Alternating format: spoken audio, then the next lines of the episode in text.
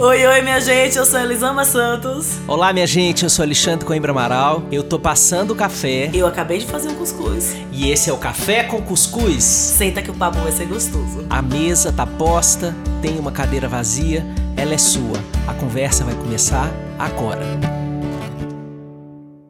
Olá, minha gente querida! Tem tanto tempo que vocês não me escutam falando isso do lado de Elisama, que eu nem sei quanto tempo tem, não vou olhar, Me mas eu só olhar. quero, me recuso a olhar quanto tempo tem, porque primeiro que é um absurdo em si a gente passar tanto tempo sem se encontrar aqui nesse lugar, é, mas o absurdo ele tem é, razão de existir.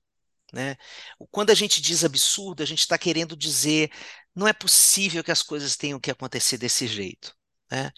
É, e a gente está diante de uma existência em que absurdos têm acontecido aos borbotões à nossa, à nossa frente, e a gente tem tido que lidar com inúmeras intempéries da vida, inúmeras demandas sucessivas, e é, desse absurdo todo gerou-se outro absurdo que é a gente ter ficado tanto tempo sem produzir um episódio do Café com Cuscuz.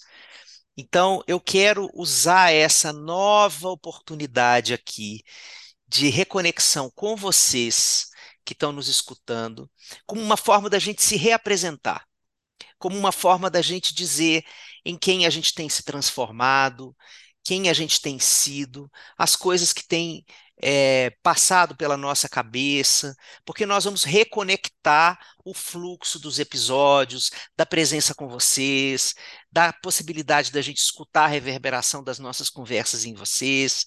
Né? Essa semana teve aí o, a retrospectiva do Spotify, um monte de gente marcando Uhum. nós dois e tudo, falando que escutou o Café com Cuscuz, e invariavelmente, quando eu abri a caixinha de perguntas, as pessoas, mas e cadê o Café com Cuscuz?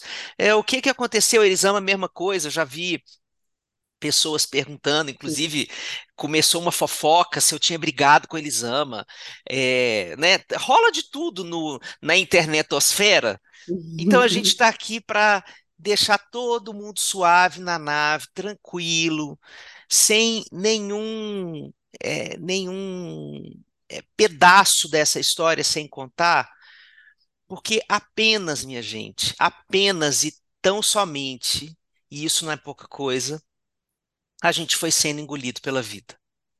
A gente foi sendo engolido pela vida e é, a gente foi perdendo o tempo que a gente separava para estar junto aqui, é, gravando para vocês e para nós, que isso aqui foi desde o início da pandemia, o Sim. nosso espaço de autocuidado. E eu escrevi essa semana para Elisama assim: Elisama, eu preciso voltar a gravar com você. Não é porque as pessoas estão me pedindo, mas porque eu preciso de ter Sim. você. Eu preciso de conversar com você. Eu preciso de me reconectar com você neste lugar, porque nos outros a gente continuou conectada. Elisama continua vindo aqui em casa, sendo adorada, trazendo bolo. Eu é que não fico eh, produzindo inveja no mundo o tempo inteiro, porque senão teria uma chuva de hates no meu direct, porque ela vem aqui, ela traz bolo, ela traz doce, ela traz cuscuz, é, ela traz amor, ela traz abraço, ela traz risada, ela traz lágrima, ela traz companhia, ela traz os filhos, os filhos vêm juntos, os meus filhos amam. É, ontem, ontem, eu estava atendendo uma pessoa, eu estava fazendo uma sessão única com ela, e aí essa pessoa fez, fizemos a sessão lá no final, ela falou assim, é, me conta como é o abraço da Elisama. Ai, gente. Aí eu digo, conto, conto sim. Deixa eu te dizer uma coisa. Pensa num puff. Sabe aquele puff que a gente se joga? Aqui no quarto do meu filho mais velho tem um puff desse que a gente se joga. Eu adorava fazer isso quando eu era adolescente. Me jogar em puff. E ele invariavelmente fica lá também. O abraço da Elisama é tipo um puff, que você se joga no abraço, né? É quente, é terno, é demorado, é suave, é acolhedor, né? Então, a gente nunca é, ficou longe um do abraço do outro. Mas o café com cuscuz, infelizmente, virou esse ato, né, de tempo sem aparecer. Então, isso aqui é uma reconexão. Eu convido vocês a estarem de novo conosco. É, peço desculpas em meu nome para a gente abrir esse episódio, é, pela saudade que vocês ficaram. Eu também fiquei e entendo a saudade de vocês, mas estamos de volta. Olá, bom dia, boa tarde, boa noite, minha irmã. Por favor. Oi, meu amigo querido, coisa boa te ouvir. Ai, é isso, né? A gente continuou super próximo, fora daqui, né? Fora do Café com Cuscuz, então a gente continua se agarrando e se abraçando e juntando as famílias. Dá licença, porque os filhos dele me contam segredos. Eu chego. Gente, você tem moral para adolescente. Chega eu preciso te contar uma coisa, dá licença, porque fico me sentindo com esse nível de amizade que eu tenho com essa família. Mas E é é, a gente. mesmo com os cinco. Com os cinco. Nível de amizade é Com negócio seis, incluindo flocos. Com- Incluindo poucos. Então, é, é muito bom é, saber desse apego que a gente tem um com o outro. E eu acho que o café com cuscuz é muito interessante pensar que em momento nenhum, mesmo a gente passando mais de um mês sem gravar, nem Alexandre nem eu pensamos que o café com cuscuz acabou.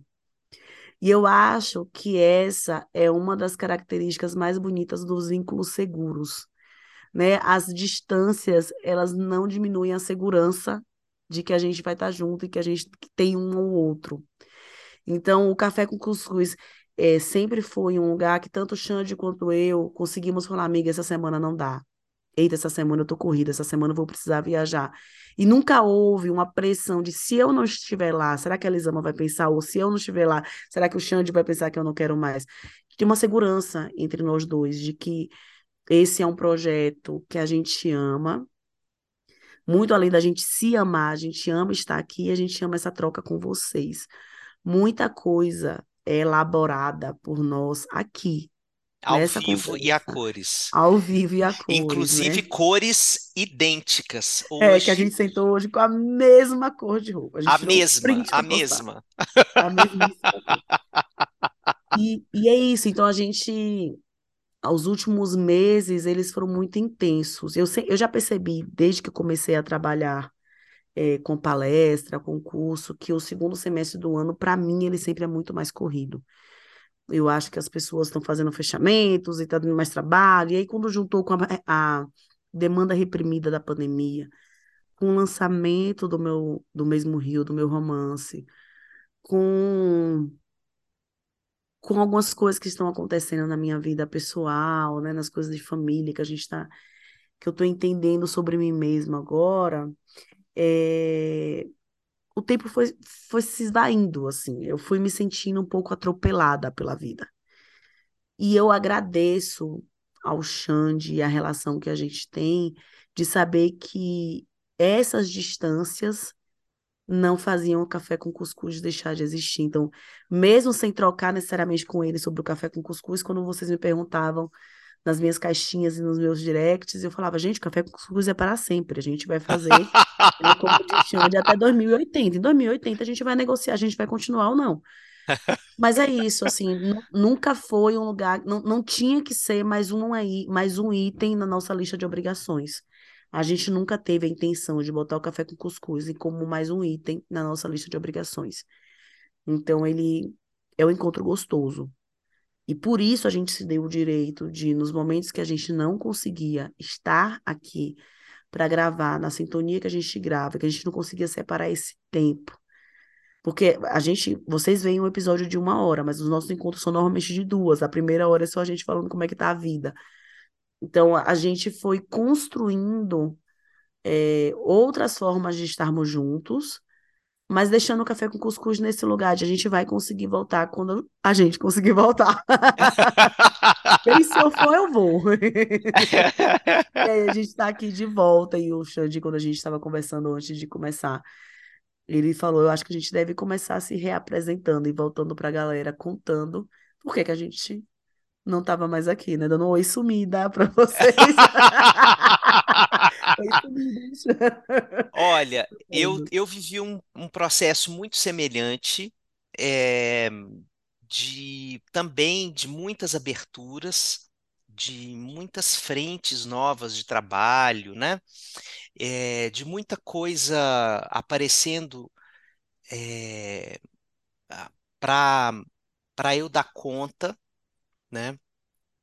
É, e eu também acho que foi um momento em que eu tive muito conectado às necessidades dos meus filhos, que estão vivendo transições muito importantes e que estão demandando é, espaços de diálogo, de presença, né? Assim, muito profundos, muito frequentes, com muitas crises, né, para administrar, para eles se entenderem.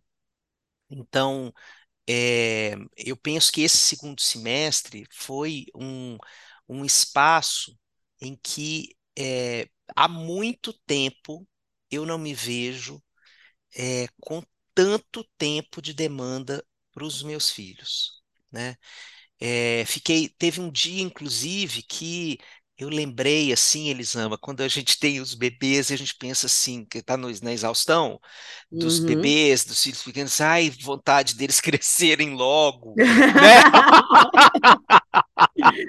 E aí eu voltei naquela sensação é, e falei, gente, é isso, né? Quando a gente vive uma crise é, na vida, ela demanda abraço, né? É, o, o título do meu novo livro provisório é esse aí, Um Abraço em Você que Sofre com Ansiedade. É, porque eu, eu desacredito no tratamento de qualquer angústia da vida se não for é, combatendo a solidão dessa angústia, a solidão inerente a essa angústia, né? É, então, eu, eu, eu acho que esse momento foi um momento muito de estar perto deles, de entender junto com eles os processos que eles estavam vivendo, que eles ainda estão vivendo, né? É, que são processos naturais da vida, de adolescência, de abertura para a vida, de descoberta de si, de renarração de si, né? Eles estão vivendo aqui processos importantes, processões. É, e, é, e eu quero colocar uma outra coisa que eu acho que colaborou para isso. É, eu fui muito fagocitado pelo processo eleitoral, Nossa, né? sim. Assim, é, foi um processo que me encharcou emocionalmente. Assim, é, em muitos momentos eu queria que ele passasse mais rápido para acabar logo, qualquer que fosse o resultado. Ainda bem que foi este. Mas eu eu estava exausto daquela tensão, daquela angústia é, e de toda a sujeirada que foi todo o processo. É, então isso isso me me custou muito emocionalmente. Nesse momento, Elisama, eu não sei como você se sente, mas eu me sinto meio ressaqueado Sim. emocionalmente de todo esse processo, sabe? É, com muita esperança, acho que a gente vai ter muito trabalho para reconstruir um, pra- um um país, mas é, o meu corpo tem manifestado essa ressaca, né? Recentemente eu tive Covid, passei uma semana assim de cama mesmo. Não era nada grave, porque eu estou vacinado, estou com esquema vacinal, tá tudo certo.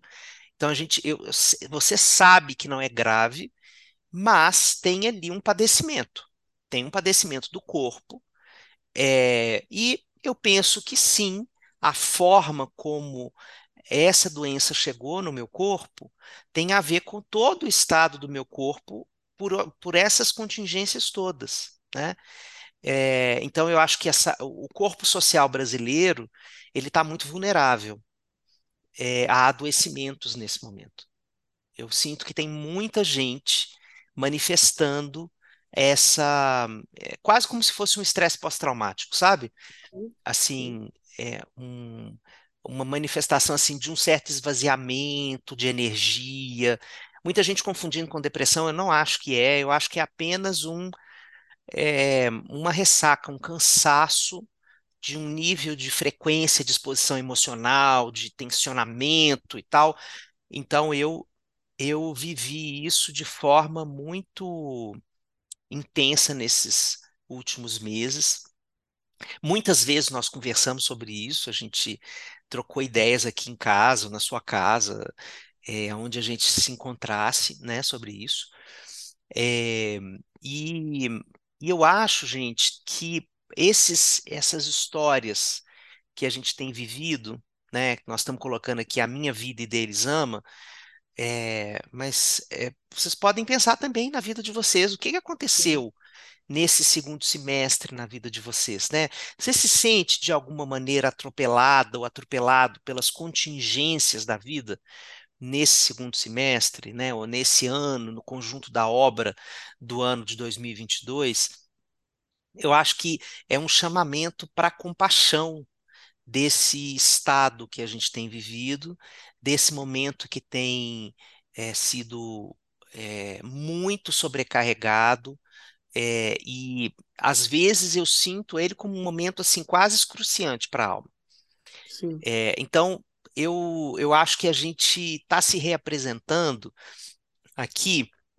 Então deixa eu dizer para vocês quem eu sou hoje. Eu sou Xande, 48 anos, casado com Dani, pai de Luan, 15, Ravi, 13, Gael, 9, é, psicólogo, escritor, podcaster, palestrante, consultor de saúde mental, inventor de moda, num monte de coisa. é, e nesse momento escrevendo livro, pensando em projetos para 2023, é, e fazendo inclusive uma, uma análise muito profunda do que eu quero, do que eu não quero para o meu ano, para que lados eu vou, para que lados eu não vou com o meu trabalho, pensando enormemente como o meu trabalho pode con- contribuir com a reconstrução do Brasil, pensando enormemente nisso. Isso tem sido um- uma fonte de reflexão contínua, né? É, me colocando à disposição para isso, para o que for é, necessário, né, para fazer dentro da, da minha posição aqui de formiguinha operária, não acho que ninguém é melhor do que ninguém, eu estou pensando na, na minha vida, no meu servir, nos meus, eh, nos meus ofícios, nos meus talentos para a vida, então isso tem sido um- uma reflexão contínua, eh, e, e tenho me conectado muito nesse momento com algumas coisas que têm me feito muito bem, eh, que são as coisas que me estruturam, né? É, eu estou muito conectado com a natureza, com os ciclos da natureza, com, com a possibilidade de é, testemunhar a natureza se reinventando, né? Então, tenho passado muito tempo em silêncio na natureza mexendo com planta, mexendo com composteira, catando minhoca, é, revirando lixo, literalmente, ajudando a, a terra a ficar mais fértil. É, e esse é um movimento que me faz um bem enorme, enorme, enorme, enorme, porque é, a natureza te oferta esperança a olhos vistos, porque, é, por exemplo, eu, eu moro numa casa que tinha sido é, durante muito tempo muito maltratada no solo, assim, não tinha um trabalho com esse solo aqui para que ele realmente tivesse a potência que ele pode ter. Então a gente saiu de um ano para cá é, fazendo um trabalho de reconstrução desse solo que era muito árido, que era muito ácido, que e, e a gente começou a, a- a trabalhar a partir de elementos absolutamente orgânicos, só de compostagem, só com minhocas e, e restos de comida trabalhados na composteira, assim, sem nenhuma firula tecnológica, é, ofertando à terra, é, a nutrição que ela precisa. E toda vez que eu faço isso, eu me recordo que nós somos feitos da mesma materialidade. Que existem é, momentos em que a vida está muito árida, e que a gente não precisa de grandes tecnologias para fazê-la ficar mais fértil. A, o, a compostagem da vida humana ela é igual à compostagem das plantas. Né? É aquilo que, que faz sentido, que faz brotar sentido na vida. Então, do mesmo jeito que eu tenho tratado as nossas plantas aqui, cuidado delas, eu tenho cuidado de mim como uma planta. Assim, é, quais são as outras árvores com quem eu quero estar, sabe? Com quem eu quero reflorestar minha própria vida. Né?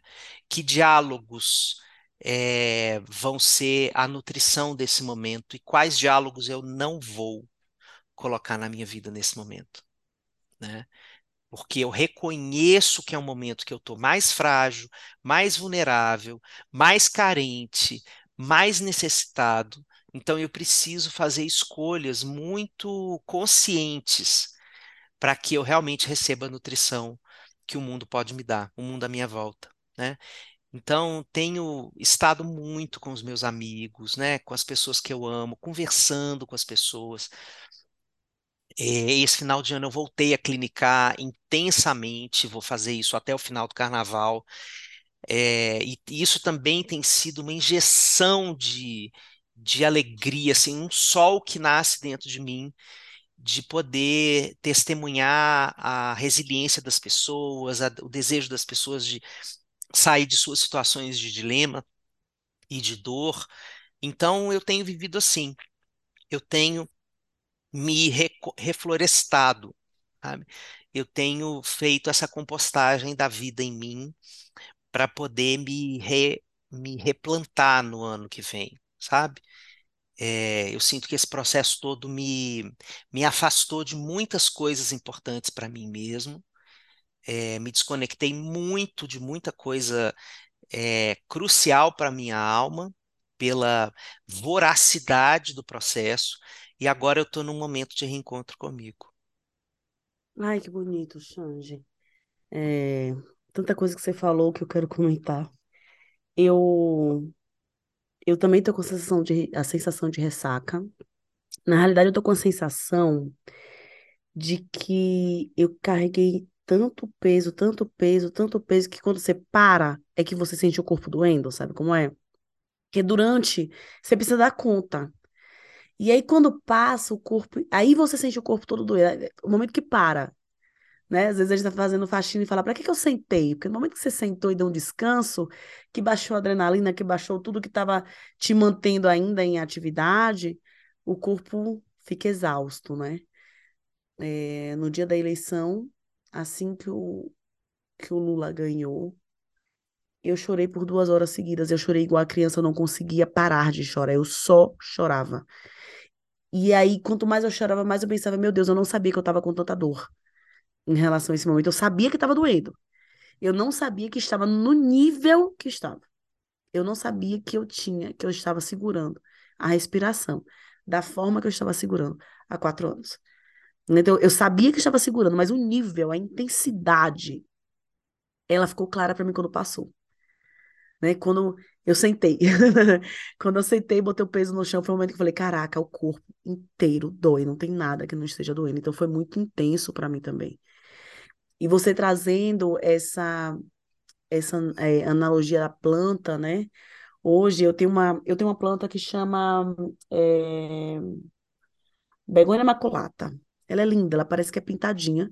E eu preciso dizer que a primeira vez que eu vi, eu achei que minha, as filhas da minha amiga tinham pintado a planta. Eu cheguei na a planta, ela é cheia de pular, ela é cheia de bolinha, eu achei que alguém tinha pintado aqueles puás na eu, eu passei e esfreguei o dedo. Eu também acharia isso. Eu passei e esfreguei o dedo. Pintaram a plantinha. Por que fizeram essa coitada? Eu, nossa, vai como é linda. E aí o vaso, o vaso que ela fica, fica em cima da lareira, Isaac queimou, eh, ligou a lareira, o vaso derreteu, eu botei ela do lado de fora para molhar e esqueci. E ela é uma planta que não pode tomar sol, ela não fica bonita no sol. Então ela tá com as folhas fracas, esbranquiçadas. Trouxe ela para dentro de casa, comprei um monte de planta essa semana e pensei, eu preciso mexer com a terra, eu preciso sujar meu dedo, eu preciso sair do meu cabeção e ficar aqui sentindo essa energia da terra vindo para mim. E agora há pouco eu estava vendo um vídeo de como revigorar a minha begônia, de como cuidar dela, de como deixar. Não, é begônia, não, gente, é peperônia. A, me... a begônia foi a melancia, que é a outra planta que eu comprei, begônia melancia, que é linda. E aí eu fui ver como é que eu fazia a muda, se eu precisava podá-la, porque ela tá comprida e sem folha. Eu fiz, cara, eu preciso podar, voltar para a terra, para que ela encha novamente, né? Se crescer só para cima, tá deixando ela doente. Ela precisa uma poda, voltar aqui para a terra um pouquinho para que ela encha. E eu fiquei pensando muito na vida, assim, nesse sol que às vezes a gente se põe, que era para ser passageiro, e a gente fica um tempão, e a gente esquece que ali não é o nosso lugar. Sabe? Quantas coisas e quantas coisas na vida a gente começa e fica ali, e vai ser só passageiro, é rápido, é só porque o pote está quebrado, é só ter trocar o pote, é só. E de repente você se vê desidratando, né? Você vê sua energia, sua força, sua beleza, seu vício indo embora, né? É, você se vê pálido, você se vê perdendo a, a energia porque você está no lugar errado, né? E, e do quanto às vezes só crescer não é o suficiente, a gente precisa dar uma podada por esse crescimento ser saudável, ser bonito, ser é, forte, ser o que a gente dá conta bem, sabe? Tem vários tipos de crescimento, não é só para cima. Eu acho ela muito mais bonita quando ela tá cheia, não necessariamente comprida. E aí eu fiquei pensando muito nisso, assim, e você trouxe essa analogia, eu estava digerindo, né, a ideia dessa planta, do que, é que a gente tem que cortar na vida para que a gente consiga crescer saudável, sabe? Porque se eu deixo ela só comprida, deixo as folhas feias, é... a planta ela precisa dessa poda para ela não desperdiçar energia com a folha que ela não tem que ter. Então, assim, a gente tira as folhas mais feinhas, as mais queimadinhas, as que estão doentes. A gente precisa dar uma limpada na planta, porque senão ela gasta energia tentando nutrir aquela folha que não tem mais jeito, que já foi, que já era, que acabou, que não vai ressuscitar. Enquanto ela podia estar gastando energia em criar folhas novas e em estar saudável no que tá, tem que ser saudável. E eu acho que tanto o, o, nosso movimento aqui no Café com Cuscuz, né? De peraí, vamos com calma, peraí, respira aqui que a gente está precisando de um tempo. Esse retorno, os nossos movimentos individuais das nossas vidas pessoais e de trabalho, né? Esse cuidado maior com as crianças. Aqui também me demandaram, me chamaram, me pediram presença. Estamos trazendo né, novidades sobre mim, sobre as crianças. A gente está aqui se, se reconhecendo né? Porque tem um processo dessa vida, entre aspas, normal, que a gente agora voltou de verdade, sem máscara etc., de, de uma de um reconhecer, assim, reconhecer, conhecer de novo. Né? Quem que eu sou agora, depois de tudo que a gente viveu, depois de quatro anos desse governo nefasto, depois de dois anos trancado em casa, assim, quem que eu sou agora? O que, que eu descobri? Gente, se você pensa hoje, exatamente como você pensava há dois anos ou há quatro anos, você perdeu dois ou quatro anos da sua vida. Se você pensa igual, você, alguma coisa está errada, você perdeu alguma coisa. Muita coisa tem que ter mudado, a gente precisa ter melhorado. Então, a gente, eu estou nesse processo desse reconhecimento, de descobrir outras, outras partes de mim, de descobrir qual que é a poda que eu estou precisando fazer agora, porque eu não vou dar conta de tudo, porque eu não vou conseguir crescer saudável, bonita, se eu simplesmente aceitar tudo para crescer para cima sabe? Então, assim, o que é que tem que ser podado agora? E, e volto, pra, conversa muito com o que você tinha falado, né? Quais são as conversas, as, as amizades, os vídeos, o que eu consumo. Eu vinha conversando com o Isaac esses dias, ele tem muitos grupos no WhatsApp, né? Isaac é um geminiano típico. Então, ele tem grupo de absolutamente tudo que você imaginar, assim, de tudo. Uma pessoa que tem um grupo chamado Discussão Política não é uma pessoa normal, né? Se a pessoa criar um grupo para isso, meu amor, como assim você passa um grupo isso? Né? E aí, eu fugindo de discussão política, ele tem um grupo para isso. E aí, a gente vem conversando muito sobre quais dessas conversas aqui elas me nutrem e quais delas são só ansiogênicas. São puramente ansiogênicas. Quais são os perfis na internet que estão me alimentando, que me fazem bem, e quais são só número. Quais são só que eu leio e fico muito, muito nervosa e muito tensa e muito preocupada. Eu não estou falando que a gente vai se alienar.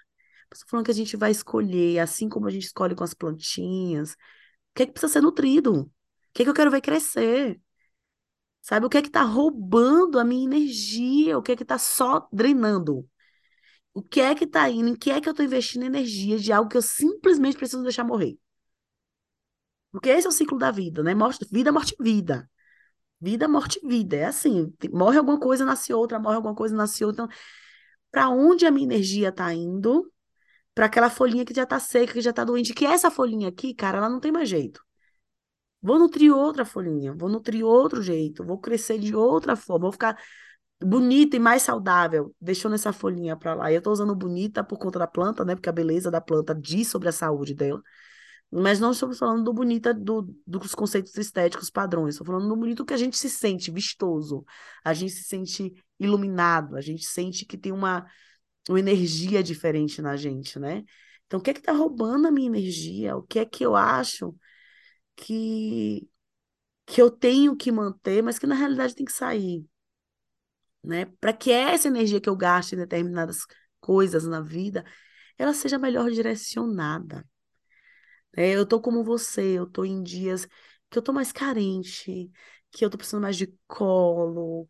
É final de ano, gente, a gente sobreviveu. Sabe a sensação de que eu sobrevivi aos quatro anos de governo Bolsonaro com a pandemia no meio da história? Assim, eu sobrevivi a essa uma história mudança de toda. endereço. Pois é, então assim, eu Nós dois mudamos de endereço nesses quatro nós anos. dois. Então assim, eu sobrevivi. E a gente não sobreviveu. Esses dias eu tava conversando com a minha irmã sobre algumas situações, a gente falou assim, nossa, mas estamos aqui inteira. E ela, a gente adora fazer uma piada, somos as duas muito debochadas. Às vezes inteira, mas toda rachada, né? Estamos inteira, mas tá tudo rachado. As rachaduras estão espalhadas por tudo que é canto por aqui. Então é isso, assim, a gente tá inteira, mas estamos tudo rachado. Estamos tudo precisando de, de, de uns reparos, de um tempo aí para as coisas assentarem, né? Então, essa energia de final do ano, que é simbólica, em vez dessa exigência de felicidade que todo mundo dá e tem no final do ano, não, vamos para um, um olhar de aí, que é que está precisando me aquietar, sabe? A tristeza ela tem uma função muito importante, gente. A tristeza tem a função de chamar a gente para reorganizar, para parar, para pensar, para recalcular, para fazer a poda, né? Então, vamos pensar, vamos refletir nessas podas que precisam ser feitas, nesse sol que você tá, que todo mundo fala, ah, mas planta precisa de sol. Pois é, a minha não precisava de sol. Eu esqueci ela no sol. Tem planta que é de meia sombra, tem planta que é de sombra. Uhum. Ela é planta de sombra, ela precisa de claridade, não de sol. São coisas diferentes. E a gente bota tudo no mesmo pacote. O sol, a claridade. Não, ela precisa de claridade. Ela precisa estar num lugar claro, ela não precisa de sol. O sol que faz tão bem para algumas plantas faz muito mal para ela. Queimou, deixou ela feia. Então, assim, o que, que sol eu tô caçando aqui, achando que é o que eu preciso, e talvez não seja o que eu preciso, sabe? Que lugares, quanto tempo eu tô aqui no sol dizendo que eu sei que não é bom para mim, mas é por pouco tempo, vai passar, e eu tô vendo só minha, minhas folhas caírem, minha cor mudar, né? Minha, minha energia ir embora, porque eu tô aqui num lugar que eu não deveria estar. Então, cara, eu tô nesse processo de, de pensar, de sentir. É, quando as pessoas me perguntam sobre o, novo, o, o meu novo livro, O Mesmo Rio, e me perguntam, antes me perguntavam o meu processo de escrita, eu falei, gente, meu processo de escrita não faz sentido. E hoje eu não respondo mais isso. Eu falo, meu processo de escrita é sentido. Ele é todo sentido. Então ele não tá passando pela minha racionalidade, eu não sei te explicar ele. Porque ele foi todo sentido. Talvez a gente precise estar, Que em vez de estar lindo, procurando um que lindo isso. sentido, é, em vez da gente estar procurando um sentido lógico que a gente explica para as pessoas, porque eu não quero estar aqui, porque eu quero estar aqui, porque eu não vou fazer isso. Talvez a gente esteja precisando estar no caminho do sentido, no, no, no sentir, né? No que não dá para, não tem palavra para explicar, para racionalizar, para organizar e explicar para o outro. Tem coisa que a gente só precisa sentir mesmo, não precisa explicar para mais ninguém, sabe? Olha, é, eu quero terminar a nossa conversa. A gente já está chegando no final. É, eu estou lendo um livro do Henrique, do pastor Henrique Vieira, chamado Jesus da Gente, uma leitura da Bíblia para os nossos dias. É, ele faz uma, uma releitura de alguns trechos da Bíblia é, ele é teólogo, ele é historiador, ele é cientista social, então ele faz uma série de interseções com, com outras teorias, com outras formas de, de percepção da vida, e coloca muito da história dele, né? É, e aí eu quero trazer um pedaço desse livro, que ele diz o seguinte: é, no momento em que ele fala que ele fez uma ruptura é, e ele saiu da igreja evangélica que ele pertencia é, e foi fazer o movimento dele, né? Ele fundou uma igreja chamada Igreja Batista do Caminho. É, e aí ele coloca assim: ainda pensando na minha mãe e na igreja que deixei, cabe fazer mais uma importante afirmação. A espiritualidade é movimento permanente de ruptura no dramático e artístico desequilíbrio da vida. Viver é aprender a se desequilibrar ou equilibrar-se no desequilíbrio. E eu preciso me deixar ultrapassar também. Minha maior tentação é justamente me achar pronto ou querer que minha filha siga o meu ideal de vida ou que a minha igreja seja a reprodução do meu ideal de fé. Se assim eu fizer, minhas rupturas só terão beneficiado a mim mesmo. Mas se eu compreender que ruptura é um movimento histórico e de amplitude do ser, poderei abrir espaço para que a minha filha ou a igreja da qual participo um dia rompam comigo e busquem ir além. Uau. Uau. Então, é, bom, o Henrique é um, é um dos intelectuais que eu mais respeito no Brasil hoje em dia, é, e é um dos operadores sociais do, das pessoas que eu sinto que está fazendo essa sociedade pensar no rumo que ela, que ela deve ser pensada, né? E é, embora ele esteja falando aí de um, espiritualidade, você que está nos escutando não precisa ter a adesão à espiritualidade dele, eu mesmo não tenho, Elisama não tem, é, mas nós estamos falando aqui dessa, dessa história que ele fala com é, a, a aceitação do que uma ruptura representa é, e o nível de enfrentamento que a gente precisa ter para viver uma ruptura. Logo em seguida, nesse mesmo capítulo, ele faz uma analogia com a alma moral do Newton Bonder, é, que é um dos meus livros preferidos na, na vida, que fala, é, a base desse livro, Alma e Moral, é dizer o seguinte: a transgressão é a característica mais importante da vida. Você precisa transgredir, aprender a transgredir, porque a cultura não vai te dar isso de presente. Mas essa é a direção da sua alma. A alma é uma flecha apontada para a transgressão. E é a transgressão que vai fazer você encontrar qual é a sua, é, a sua direção na vida, para que, que você está aqui. Né? É, então, eu acho que tudo que a gente conversou aqui hoje está apontado para esse caminho, né? de como a gente transgrediu uma, é, uma linearidade que estava posta. Vamos fazer episódios todas as semanas, é, vamos nos encontrar sempre, vamos. A gente precisou transgredir algumas coisas que estavam postas para viver algo que era importante para nós, para cada um de nós aqui pessoalmente. É, mas eu acho que muita gente pode se identificar com esse aspecto que a gente está falando aqui das nossas vidas, sabe, Elisama? Sim, com certeza. Nossa, coisa boa voltar a conversar contigo, elaborar coisas aqui no Café com Cuscuz. Estava com saudade. Quero agradecer as pessoas que esperaram, né? Que também tinham, estão desenvolvendo essa relação de apego seguro com a gente.